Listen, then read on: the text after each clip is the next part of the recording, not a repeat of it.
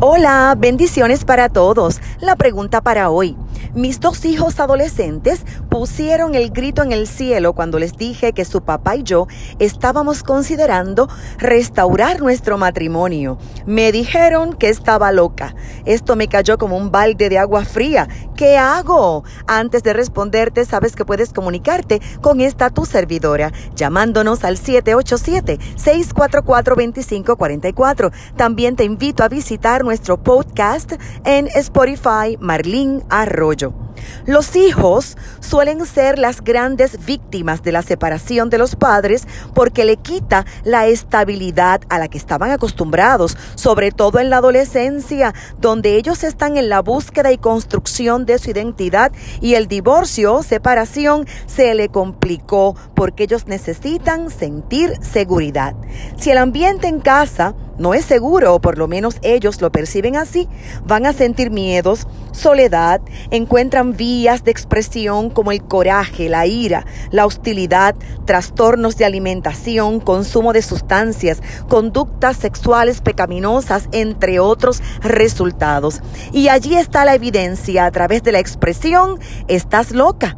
Posiblemente ellos ya sufrieron lo suficiente. Aún así, la decisión de restaurar su matrimonio no está en manos de dos adolescentes, sino en las suyas y en las de su esposo, por lo que voy a darle una breve lista de preguntas que usted debe hacerse antes de regresar con su ex. Número uno, ¿qué sucedió para que este matrimonio se rompiera?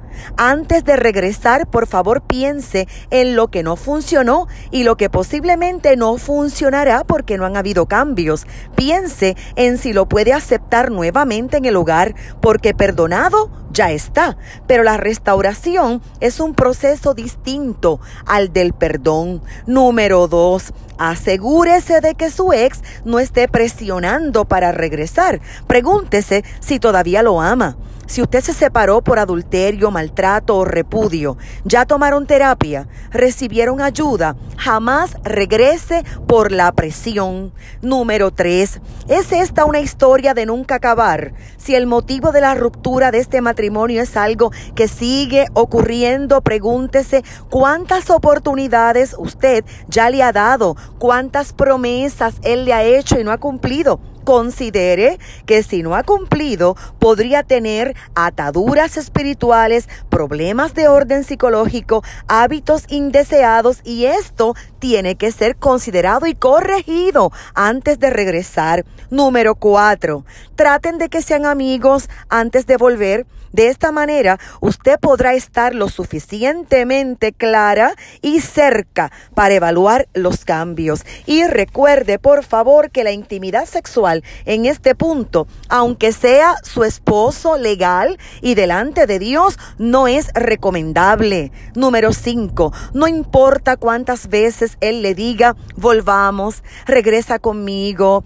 no escuche nada, observe la conducta. Son sus acciones las que van a determinar todo. Y recuerde que si los problemas fueron graves como maltrato físico o emocional, adulterio consumado, alguna situación donde su vida y la vida de sus hijos ha estado en peligro, usted necesita con urgencia buscar ayuda profesional. Luego que analice todos estos puntos en relación a su esposo, vuelva a repasarlo y analícelo en relación a usted misma, porque este matrimonio es de dos. Si todo es favorable, siéntese con los adolescentes, explíquenle lo que, lo que están considerando y los por qué. Porque si le llaman loca, ante la posibilidad de la restauración matrimonial es porque ellos tienen demasiada información. La terapia familiar es una sabia decisión. Proverbios capítulo 11, verso 14 cita, Cuando faltare la inteligencia, caerá el pueblo, mas en la multitud de consejeros hay salvación.